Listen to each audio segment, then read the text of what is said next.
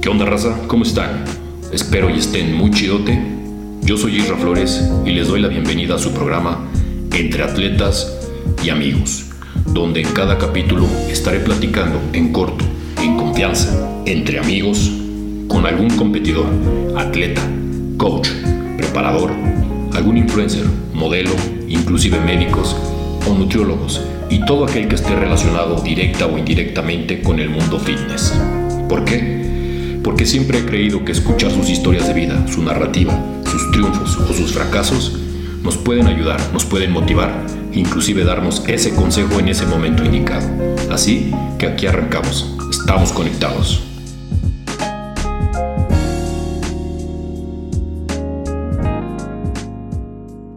Se llevaba a cabo una conferencia en la ciudad donde el ponente era un catedrático de prestigio. Sus doctorados y maestrías, así como sus libros publicados, avalaban su conocimiento, también su larga trayectoria. Había dado conferencias a lo largo del mundo, pero esta en particular era especial para él, porque en el público por primera vez estaría su madre presente. Ella estaba en la cuarta fila. La conferencia comenzó y la señora estaba feliz de ver a su hijo dando estas ponencias. Pero de inmediato se percató la señora de que en la primera fila había un par de personas que estaban hablando mientras su hijo ya había comenzado a dar su conferencia. Quiso no prestar mucha atención y siguió escuchando a su hijo. Pasaron los minutos y la señora se volvió a dar cuenta de que este par de personas en primera fila seguían hablando mientras su hijo daba el curso. Esto generó en la persona, en la madre del ponente, una molestia, una actitud que pronto se convirtió en una conducta. Se levantó y buscó al administrador, al organizador del evento, y le hizo saber su queja. Este la miró y sonrió y le explicó. Sí, mire, lo que pasa es que una de esas dos personas es coreano y no habla inglés. El otro es su traductor. En ese momento se rompió un paradigma. Los paradigmas son precisamente esos mapas mentales que tenemos y que generamos a partir de algo que vemos o que oímos. Y eso que vemos y eso que oímos puede estar fuera de contexto o puede ser parte de una película que no está completa, generando en nosotros un paradigma. Rompiendo paradigmas podemos ir más allá y conocer a las personas no solamente por el físico, sino espiritual e intelectualmente. Bueno, pues voy a presentarles a nuestra invitada del día de hoy. Ella es licenciada en comunicación, tiene un posgrado en psicología deportiva, por ahí si me equivoco ahorita ella me va, me va a corregir. Y a nivel fitness tiene experiencia de haber pisado escenarios tanto nacionales como internacionales. Ashley Merlo, ¿cómo estás? Y bienvenida. Muchísimas gracias por la invitación. La verdad es que estoy muy feliz y muy contenta de participar en esta experiencia porque ha sido y yo creo que va a ser algo que a la gente le va a gustar mucho y como dijiste al principio vamos a romper paradigmas de lo que es el fitness y más hablando de una atleta que es mujer que ha pesado el bodybuilding en escenarios internacionales. Muy bien. Pues para entrar en materia y la gente que nos escucha, sé que te sigue mucha gente en redes sociales, has hecho este, en redes sociales mucho ruido, también en, en televisión te he visto, en podcast, pero ¿quién es Ashley? Eh, ok, Ashley es una persona, se considera o me considero una persona que tiene muchos valores desde casa. Creo que me inculcaron muchísimos valores desde que soy muy pequeña. Respeto, lo que es eh, pues agradecimiento eh, sobre todas las cosas que me han pasado malas y buenas. Entonces yo creo que, que tengo eh, mucho que expresar pero que no se, no se ha dado como esa oportunidad por las redes sociales, que son tan pues son totalmente diferentes a lo que una persona lo ve cuando estamos platicando, no sé, entre amigos, como, como dices, ¿no? O sea, redes sociales están diciendo unas cosas y yo quiero presentarme real como soy en las redes sociales sin caer en un, eh, pues en un estándar de niña fitness o que nada más me, me interesa este todo lo que tenga que ver con el ejercicio. Como bien lo dijiste en el, en el principio, en el intro, eh, soy licenciada en comunicación y tengo un posgrado en psicología deportiva. Entonces eso me ha ayudado muchísimo a abrirme más puertas y no nada más ser la típica niña que hace ejercicio y que nada más sube fotos por subir. Sino quiero expresar algo y eso es real. O sea, más, más adelante también quiero expresar lo que un cuerpo y una mente juntos pueden lograr. Eh, pues a pesar de todo, ¿no? A pesar del hate, a pesar de, todas las, malas vibras y todo. Entonces yo me considero una persona con valores y muy real. Perfecto. Pues ya estamos aquí platicando entre, entre atletas y amigos. ¿Cómo inicias en el mundo fitness? Cuéntanos. Pues es, todo el mundo sabe que inicié eh, a los tres años, o sea, todo lo que tenga que ver con deporte, yo inicié a los tres años en natación, pero en el mundo fitness fue a los 15 años cuando a mí me detectan una enfermedad que se llama endometriosis quística. A mí el doctor me dijo, ¿sabes qué? Tienes una vida deportiva y todo, pero a partir de esta enfermedad yo te voy a dar unas medicinas que vas a, vas a engordar. Fue tanto mi shock, fue tanto mi desespere, porque pues yo siempre fui atlética, siempre tuve un cuerpo fitness y todo, desde muy chiquita. Y eso me quebró por dentro, ¿no? O sea, yo todos los días lloraba, yo decía, no, es que no puede ser. Y esta enfermedad le da a una de cada ocho mujeres.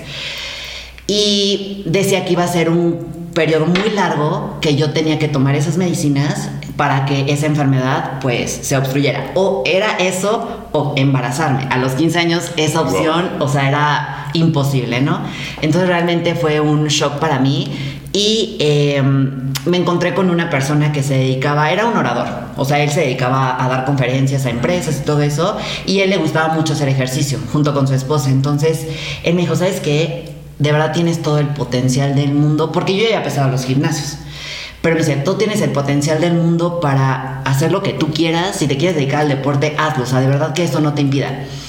Para no hacerles el cuento largo, en lugar de subir de peso, yo bajé 7 kilos. O sea, me mantuve súper bien y todo y pude lograr, eh, pues, vencer esa enfermedad que todo el mundo dice, no, es que es normal, pero de verdad para una mujer que te digan eso, que a lo mejor no vas a poder tener hijos en un futuro o que tu vida deportiva se va a acabar, creo que era un shock muy grande a mis 15 años. Entonces yo piso eh, un gimnasio bien a los 15 años y de ahí me sigo hasta ahorita mis 27 años. O sea, fue como una experiencia totalmente enorme. Digo, ya competencias y todo lo que tenga que ver con, con el fitness. Ok, perfecto. Oye, pues mencionaste algo bien importante, ¿no? El tema de cómo una, una, situación en tu vida te lleva a tomar una decisión, que es lo que hemos platicado también con el invitado anterior, con Antoine. Como por diferentes motivos y circunstancias a lo largo de nuestra vida, pues tomamos ciertas decisiones, ¿no? Él nos compartía en su momento que fue porque tocaron una fibra muy sensible. A ti también toca una fibra muy sensible, pero de, desde otro enfoque, ¿no? Sí. Ahora bien, inicias en el mundo fitness y cómo inicias, qué haces, empiezas a nada más a, entrenar o con la visión en competir, ¿cómo fue? ¿Cómo fue que te metes al mundo del bodybuilding? Siempre en las redes sociales a mí me encantaba seguir a personas, pues obviamente que competían y todo, pero yo no sabía que era eso, ¿no?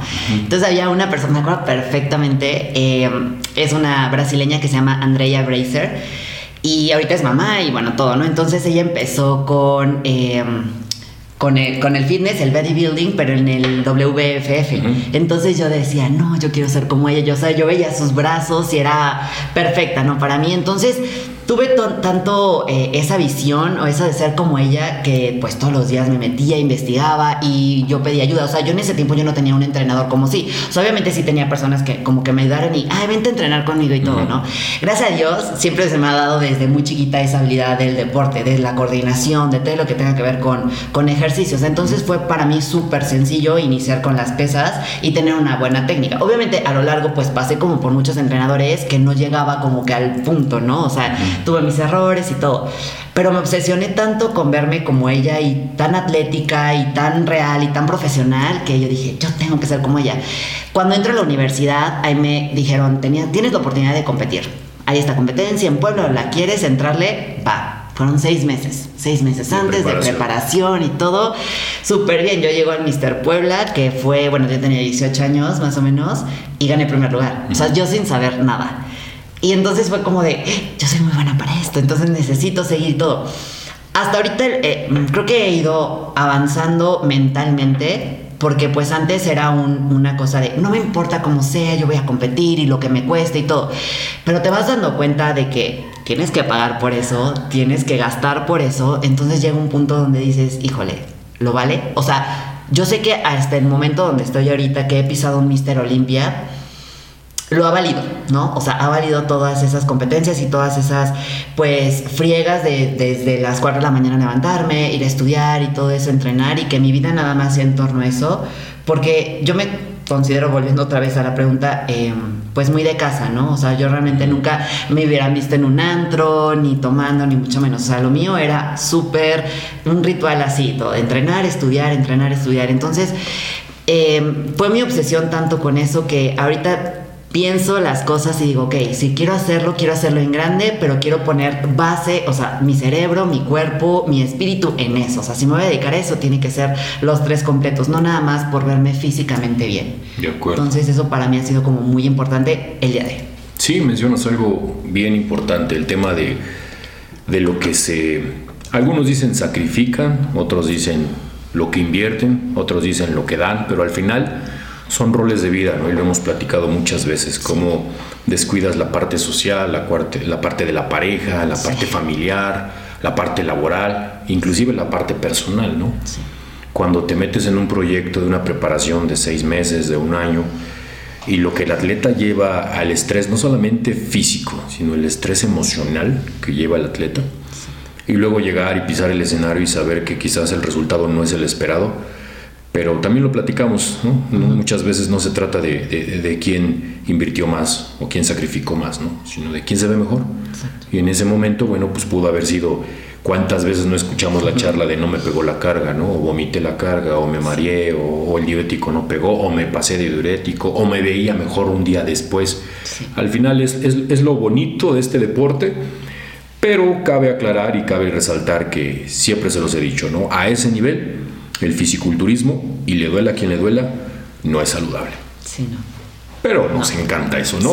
Nos encanta llegar a un punto en el que uno se para en el escenario y se ve impresionante, pero no te puedes mantener así toda la vida, ¿no? O al menos lo puedes hacer, pero sabes que hay un riesgo latente, ¿no? Yo creo que al principio eh, nosotros pensamos que es como físicamente nos sentimos bien y nos halagan. Entonces nuestro ego está muy por encima y te lo repito y, a la audiencia y todos los que nos están escuchando, llega un punto en tu vida donde dices, híjole, es que no, no lo es todo, ¿no? El ego o las, te halagan en redes sociales, pero en mi caso, sí, vamos a hablar de eso, de las redes sociales, en mi caso ya llega un punto que es cansado. ¿Me explico? O sea, yo sé lo que tengo porque gracias a las personas que me rodean me han hecho así. ¿Me explico? Pero las personas que me escriben, que no me conocen y nada más me halagan de, es que qué bonito cuerpo tienes, qué bonito cuerpo tienes, ya es muy cansado. Sin saber o sin preguntar, ¿qué más haces?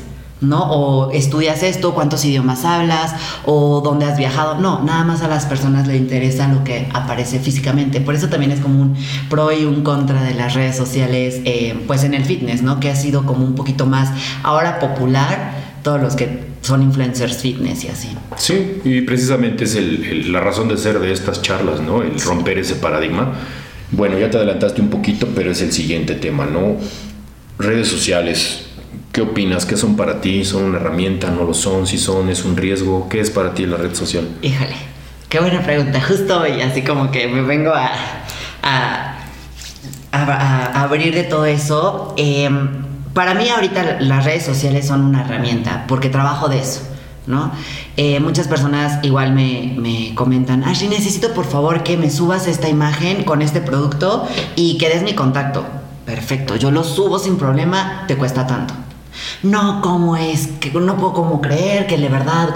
A ver, como tú me estás pidiendo que tu trabajo es eso y estás vendiendo tu producto, mi trabajo es darte a conocer. No tendré los 100 mil seguidores ni mucho menos, pero siento que tengo buena cantidad real de seguidores que en un engagement y en una estadística yo te lo puedo dar y te puedo decir, ¿sabes qué? Esta es la estadística que vieron la historia.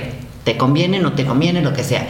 Para eso, para mi trabajo es una herramienta, pero ha sido un sacrificio y un terror para mí últimamente las redes sociales. En esta cuarentena ha sido horrible porque he descubierto que de verdad hay más hate que amor en, eso, en esas redes, ¿no? Gracias a Dios yo tengo esa posibilidad de ah, no me, me estás tirando hate, te bloqueo, ¿no? O sea, no es como que haya escrito de por vida de que tengo que aguantar esos hate, esos hates.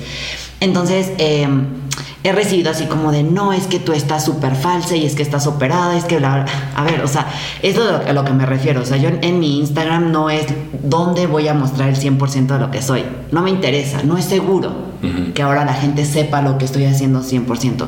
He pasado unas experiencias horribles que al final, bueno, la, la que pasó apenas, ¿no? Me hackearon Facebook, eh, todo el mundo este, me empezó a escribir, me bombardearon un fin de semana horrible, o sea, fue el peor de que me marcaban, de que todo por eso, por robarse una información que querían sacarle, porque además los comentarios no eran como, ay, pásame dinero, cosas así, no eran comentarios que insinuaban hacia los hombres, ¿no? Entonces, pues obviamente los muchachos, pues dicen, ah, pues es Ashley, ¿no? O sea, ok, le, voy a abrir como que todo el, el parámetro. Entonces ha sido como, mm, en esa parte sí un poquito difícil tener en las redes sociales con eh, cierta cantidad de seguidores. Digo, se siente muy bonito, ¿no? Que te digan, ay, tienes esta cantidad de seguidores o pueden pagarte por esto o ya te buscan eh, para patrocinar. Pero yo creo que en este momento soy tan eh, selectiva que, por ejemplo, ahorita no tengo un patrocinio más que uno, ¿no? Entonces quiero ser esa esa persona, ese tipo de personas en Instagram que digan, no, es que es súper real, yo la quiero seguir porque mira sus entrenamientos, porque mira, se lastimó y bla, bla, ¿no? Entonces, pro y contra, la amo, adoro Instagram y todo lo que tenga que ver, pero también sí ha sido un poquito desgastante todo este tiempo tener esa cantidad de seguidores y esta cantidad de atención. Ok, si mencionaste algo bien importante, ¿no? Que es el tema orgánico.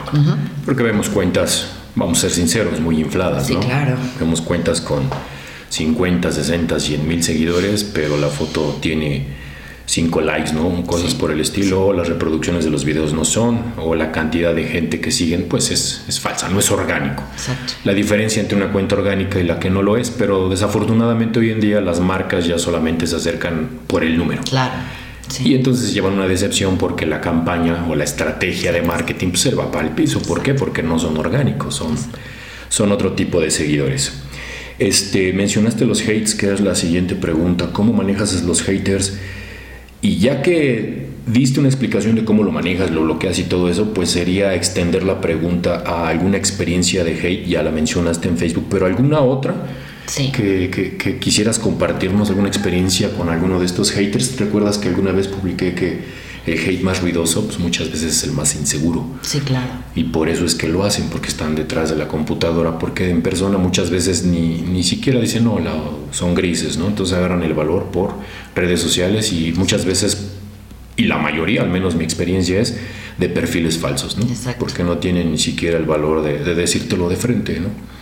Cuéntanos alguna historia de hater que te haya pegado y que te haya afectado, cómo la manejaste y cómo la superaste. Pues fue apenas, o sea, he tenido, ¿no? Porque en, solicitud de mensajes y todo entras y hay N cantidad de mensajes, pero hubo una en específico que yo nunca lo había hecho, me refiero a tomar screen y subirlo a mis historias. Jamás lo había hecho, pero esta llegó un punto en un día donde yo estaba muy bajoneada, donde me pegaba todo, donde yo no me sentía bien ni mucho menos feliz ni pues, todo esto, ¿no? Lo que estábamos pasando era un día muy duro y a mí se me ocurrió subir una historia con un entrenamiento que acaba de hacer, sudando con el cubrebocas y todo, y puse que el cubrebocas debía ser este, un ejercicio de extremo, ¿no? Porque sudas todo, ¿qué? Y esta persona me escribe, ¿dónde vas a entrenar para no ser como tú? ¿O dónde entrenas o qué haces para no ser como tú, para verme como tú? A lo mejor el comentario no fue como tan directo, ¿no? Pero en ese momento yo me lo tomé súper personal. Y eso es lo que la gente me pregunta, es que, ¿cómo le haces para no tomarte la personal? Es que no me lo tomo. Pero hay veces y hay días que amanezco que todo el mundo es. Yo no quiero y yo quiero llorar todo el tiempo y todo. Entonces, esta persona se me ocurre tomar screen, subir esa historia a, mis, a, mi, a mi página. Y yo creo que fue.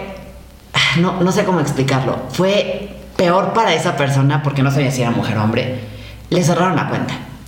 Todas las personas que me, me, echaban porras y todo eso fueron y le reportaron la cuenta.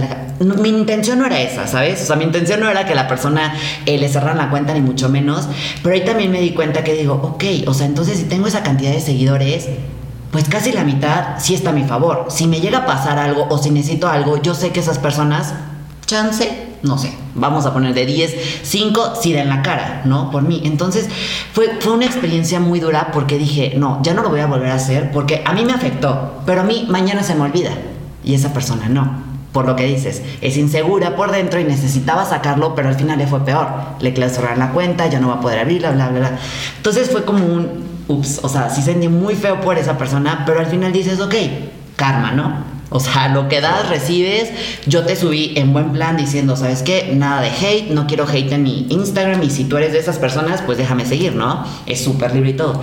Pero llegar a ese extremo también es súper, pues, difícil para las otras personas. Pues, conozco casos de suicidio, conozco casos de bullying em, cibernético y todas esas cosas que digo, ok, yo no quiero ser de esas personas, pero pues también te incitan, ¿no? O sea, tú estás súper bien y, y, y ese es otro punto que voy a tocar rapidísimo, que la gente piensa que todo el tiempo tengo que estar positiva. Porque pues obviamente en mi Instagram es como de, ah, sí, y yo. Y siempre cuando estoy con ustedes o cuando estoy con mis amigos es como que siempre. Pero hay un punto donde dices, pues sí me siento muy vacío, ¿no? O sea, hago todo lo que me gusta, pero al final hay, un, hay algo que te, que te hace sentir mal. Y en ese momento exacto llega una persona que dice un comentario malísimo, ¿no? Entonces, pues obviamente te afecta tu día y todo eso. Yo te he escrito cuando las personas me escriben y todo eso, ¿no? O sea, entonces, esa ha sido como mi como que mi arma para salir o escribirle a Marina o escribirle a mi mamá, decir, ma, es que me escribieron esto, ¿ves? ¿Sabe qué? Entonces esas palabras que ustedes me dan a mí, pues me reconfortan y me dicen, pues no les hagas caso. Al final si te quedas pensando y si dices, y si me escampo tantito y dejo las redes sociales, pero ¿por qué no? O sea, voy a darle el gusto a una persona nada más, no, al contrario, que me vea que de verdad puedo, que voy a salir adelante, que si me, me hackearon Facebook, voy a seguir el doble y no, no necesito, no necesito esa red social. Entonces, sí sé controlarlo, pero como todo, soy súper humana, soy súper sensible y si me tocan algo, yo creo que, híjole, yo exploto y no sé, o sea, no quisiera explotar como de la manera más fea ni rotunda.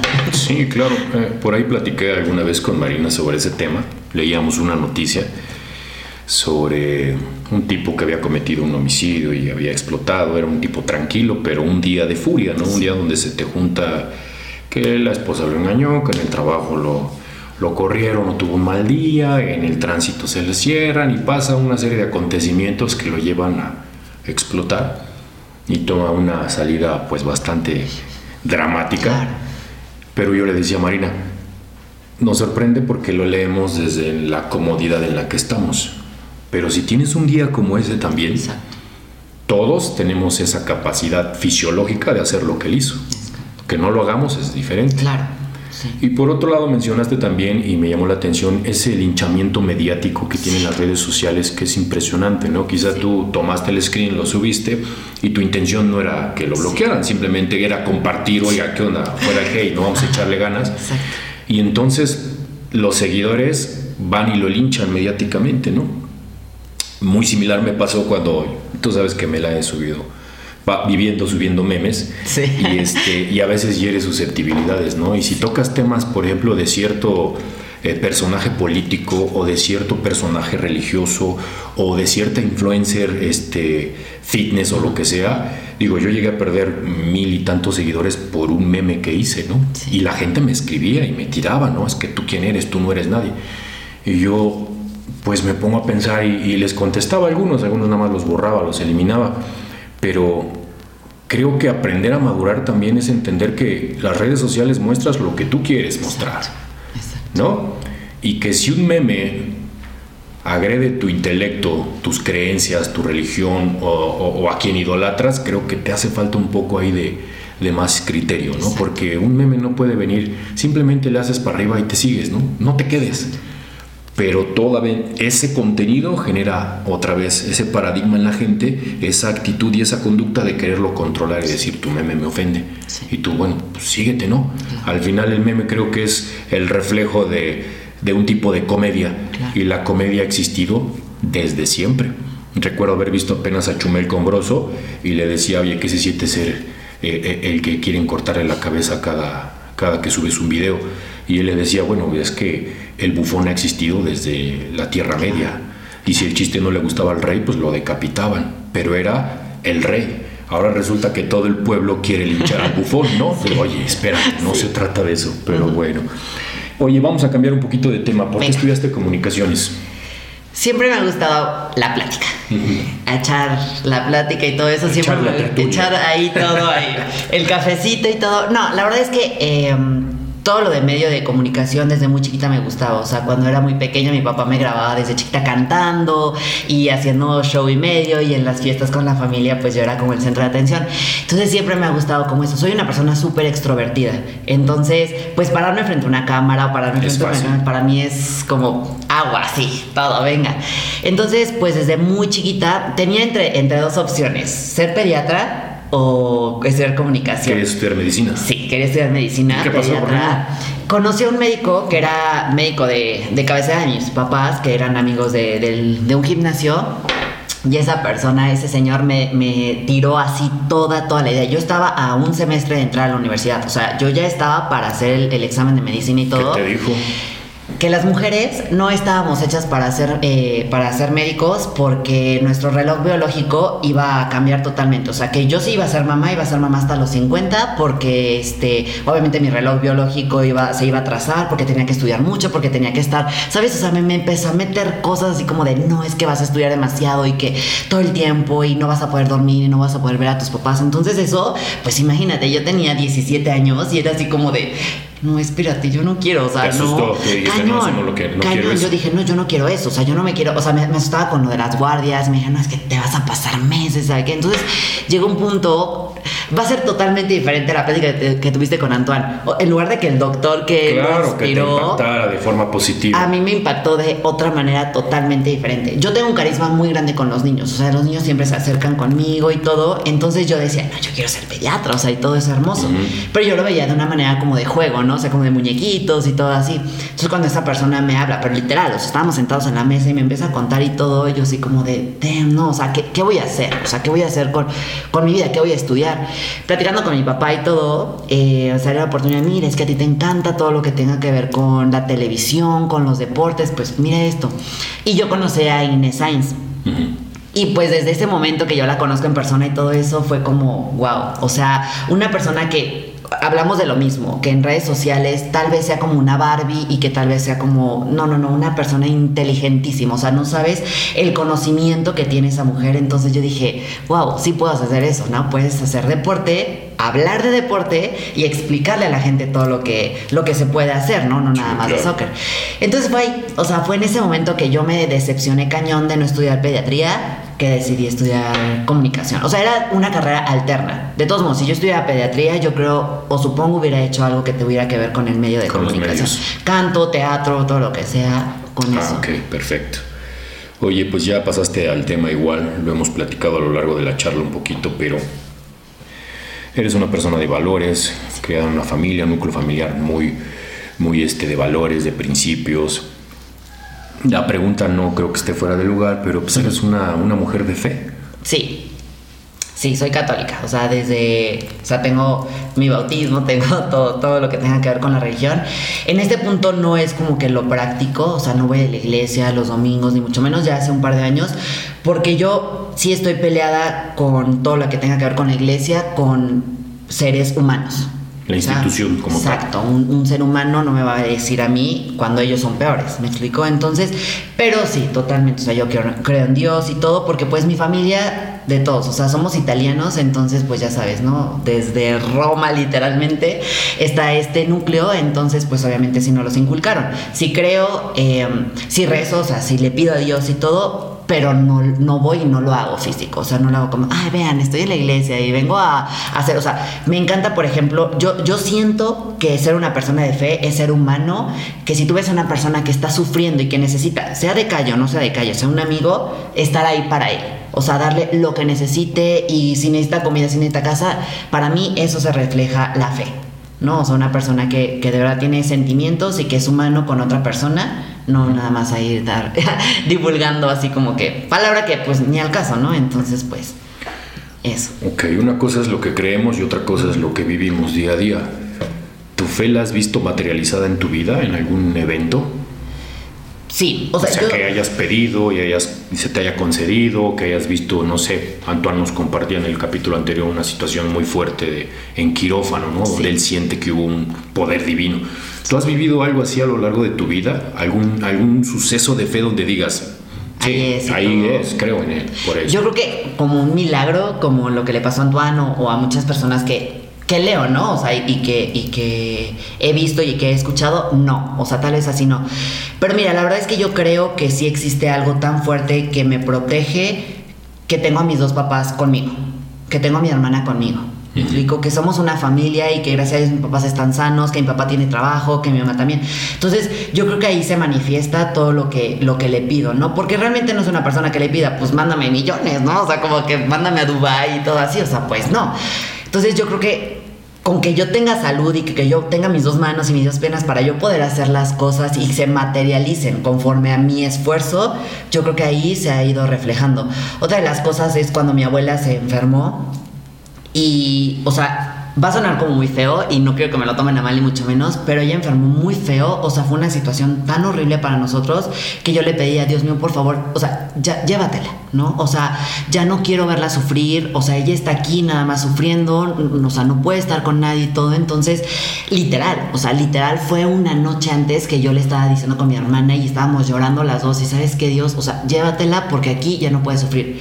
Y a la mañana siguiente estaba en el gimnasio y me marcan, ¿sabes qué? Es que tu abuela falleció entonces fue como, ok, o sea, sí se siente feo y todo, pero sientes un alivio y dices, pues sí, ¿no? O sea, hay algo que te escucha, no sé si fue Dios o fue mi abuelo, que, o sea, ¿sabes? O sea, fue como algo que, que englobó tanto mi fe que dije, ok, o sea, sí existe algo que puede como que alentar todos tus miedos y todas tus dolencias y todo y se la llevó, ¿no? Entonces dije, ok, sí, ya. Sí, duele que el ser amado no esté, pero descansas porque ya no sufre, ¿no? Eso es tema que comentaste de la fe.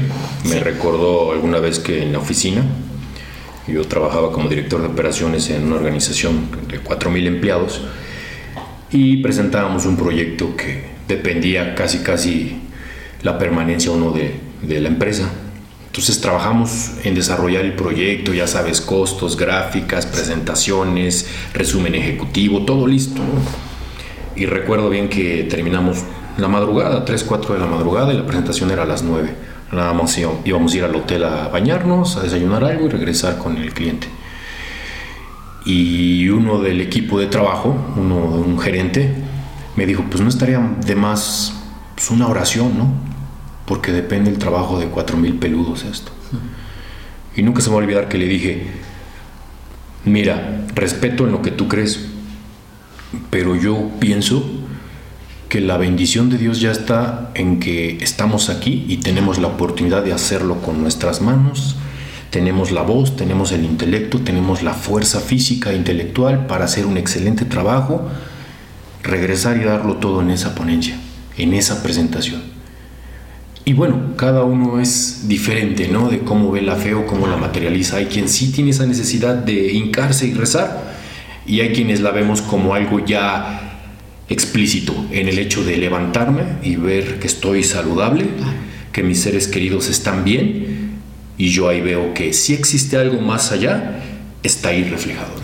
Yo, yo así lo veo, ¿no? Pero se respeta completamente, se respeta completamente.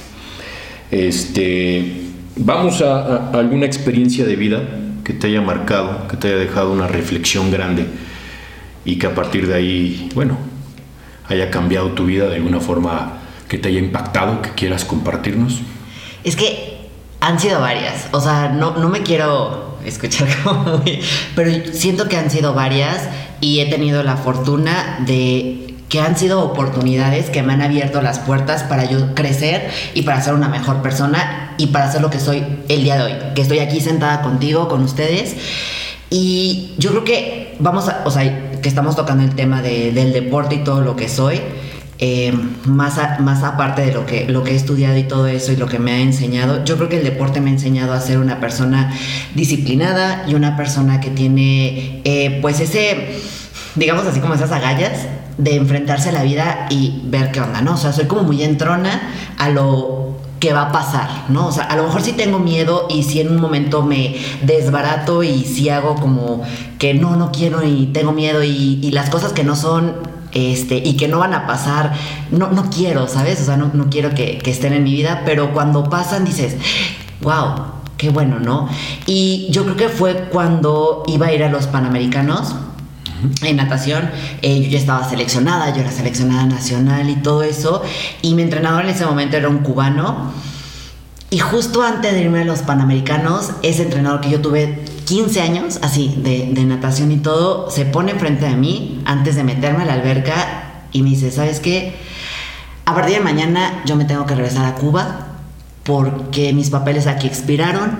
Eh, los voy a tener que dejar solos y ustedes en este momento se van a tener que ir solos solos, o sea, de verdad, nosotros teníamos a nuestros papás porque fuimos una escuela de natación donde nuestros papás estaban, pero en ese momento, cuando se para frente a mí, y éramos muchos en el equipo y todo, pero se para frente a mí y me ve a los ojos y me dice, como con esa responsabilidad de decirte, te paso la batuta para que tú puedas ayudar a tus otros compañeros, porque casi siempre yo he estado en equipos con niños, o sea, siempre he tenido como que esa, más con niños que con niñas, y de niñas pues eran más chiquitas como de mi hermana y así.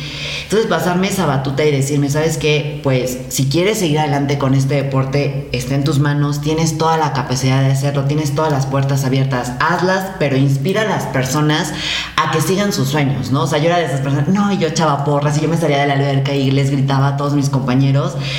Fue un momento muy, a lo mejor es como, ¿cómo crees que va a ser un momento que te cambió? Pero para mí fue una parte muy importante de decidir lo que iba a hacer con mi vida, ¿no? O sea, de decir, ok, tengo la fortuna de tener a mis papás, pero me imaginé un momento de no tenerlos y qué iba a hacer con mi vida, ¿no? Que iba a ser una guía. Entonces yo creo que en ese momento yo tenía como 15 años más o menos, em, en ese momento fue como un despertar y decir, ok, ya no soy la niña eh, consentida y todo eso, ¿no? O sea, yo sé que mis papás me van a seguir viendo de esa manera por toda la vida, pero en un momento de mi vida tengo que cambiar y tengo que abrirme y si pasa algo que Dios no quiera, eh, tengo que ver por mi hermana, por ejemplo, que es más chiquita que yo. Entonces, creo que en ese momento em, maduré, ¿no? O sea, fue, fue, una revelación, fue madurar y fue decir, ok, o sea, voy a hacer cosas que que inspiran a la gente, que motivan a la gente y va a ser a cargo mío.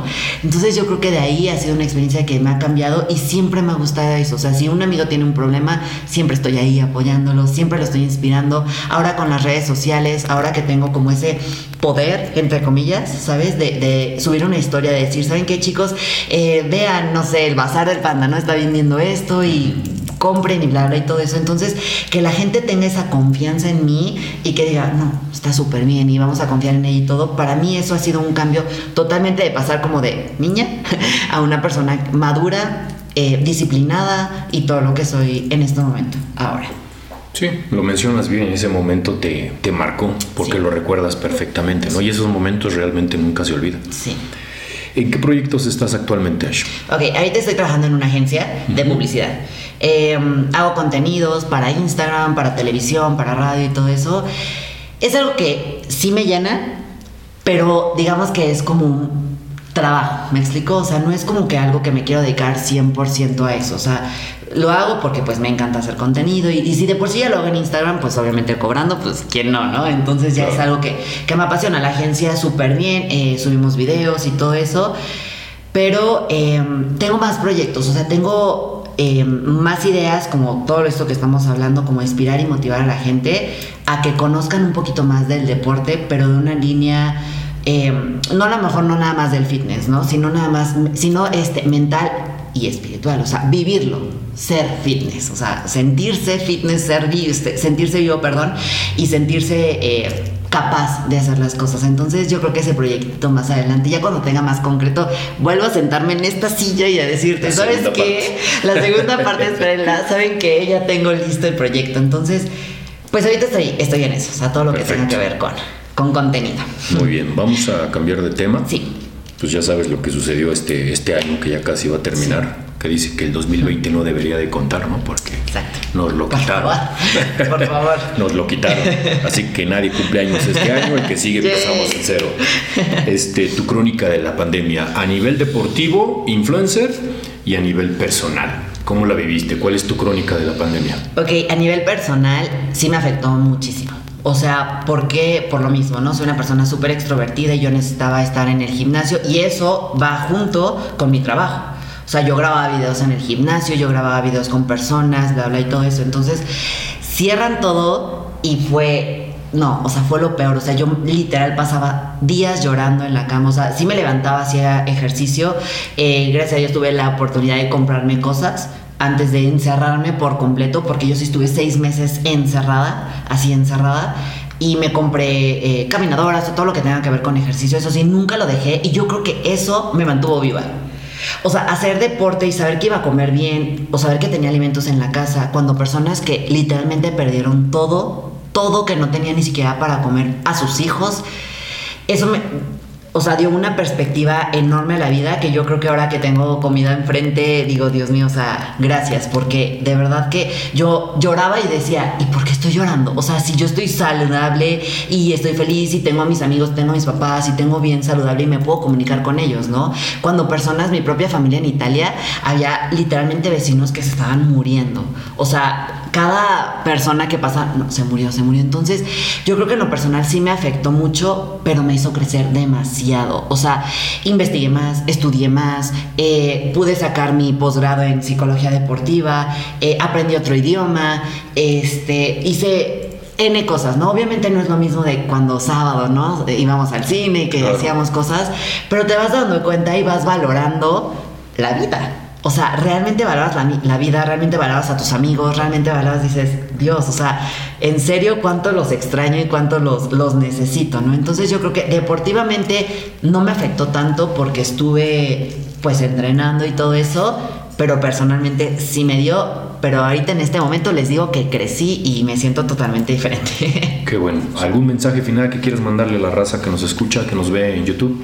Pues sí, siempre me preguntan cómo es que estoy siempre positiva y todo eso, y yo creo que lo primero es que tienes que agradecer. O sea, si te levantas bien, estás sano, agradece, y yo creo que de ahí todo es causalidad y tú lo causas dependiendo de tu actitud, de todo lo que ves en la vida. Y si tú lo ves bien y que todo va a pasar bien, todo, te prometo, te prometo que todo va a estar increíble. Entonces, pues nada, sean siempre felices y muchísimas gracias por tenerme. Fuera de guion. A lo largo de la grabación del programa surgen pensamientos, reflexiones y anécdotas que compartimos tanto el invitado como un servidor, y que están fuera de lo que se planeó en el guion original.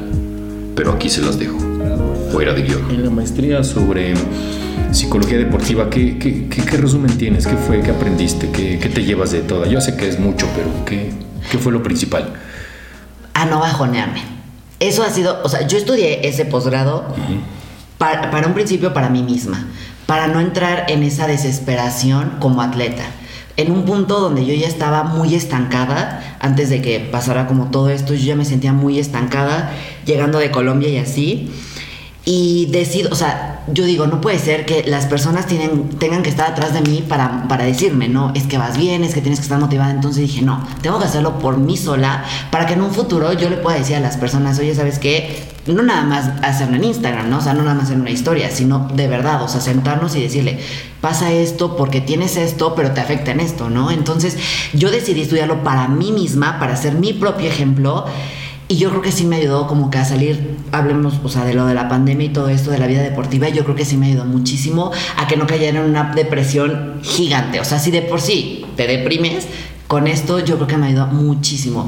Desde leer una frase, un libro, ver alguna película, platicar con alguien en corto, los amigos, la familia, eso te, te renueva, ¿no? Y te da ese plus para volver a arrancar. Y ahorita que dijiste de, de, no escucharlos, ¿no? A los que te tiran hate o a los que te dicen, no, ¿para qué lo haces? o todo eso, me recordó también una historia de... Eh, que decía de unas ranas, no sé si la has escuchado, de la rana sorda que brincaban, eh, había un paso entre dos charcos y había una como cloaca, había un, pequeño abismo para las ranas, entonces se decía que quien caía ahí pues nunca podía salir, entonces brincaban, brincaban y cayó una ranita, entonces los demás dijeron, no, pues ya, ya no, entonces nada más desde arriba le decían, ya, ¿para qué brincas? Ya te vas a quedar, ya no puedes salir, no hay forma de sacarte, ya, este, date por muerta, ya, la desahuciaron ahí, ya, ya moriste. Y pinche ranita seguía brinca y brinca y brinca. Y todos, pues vámonos, ahí déjenla, está loca. No, ¿Para qué está brincando y desgastándose? Se va a morir más rápido. En lugar de que se siente a esperar la muerte, sigue brincando. Entonces la ranita brinca y brinca y brinca y brinca. Y llegan a, donde están todas en el charco y llega la ranita toda sucia y madreada. Y todos, guau, o sea, ¿cómo le hiciste? Y le dice su papá, ah, es que es sorda. No los escuchó, o sea, no escuchó ni las porras y tampoco escuchó el hate, ¿sabes cómo? Entonces la ranita llegó, es, es, una historia viejísima, pero como dicen, ¿no? Tú como la ranita sorda, cabrón. Brinca, brinca, brinca, brinca hasta que lo logres. Seamos la ranita. La ranita sorda. Ah, agradecerte por, por, el espacio, créeme que, que mm, más allá de, todo lo que hemos platicado, eh, sabes el respeto que te tengo y que me hayan llamado para este episodio y porque también gracias a ti, pues igual hice lo del posgrado de psicología deportiva y todo, porque pues en un punto sí me motivaste y me cambiaste totalmente. Entonces, pues nada más agradecerme y que sean muy agradecidos con sus personas que literalmente los están apoyando y que pues no nada más se den como que por hecho que están, sino que agradezcan y que de verdad valoren a ese tipo de personas y ustedes son una de ellas.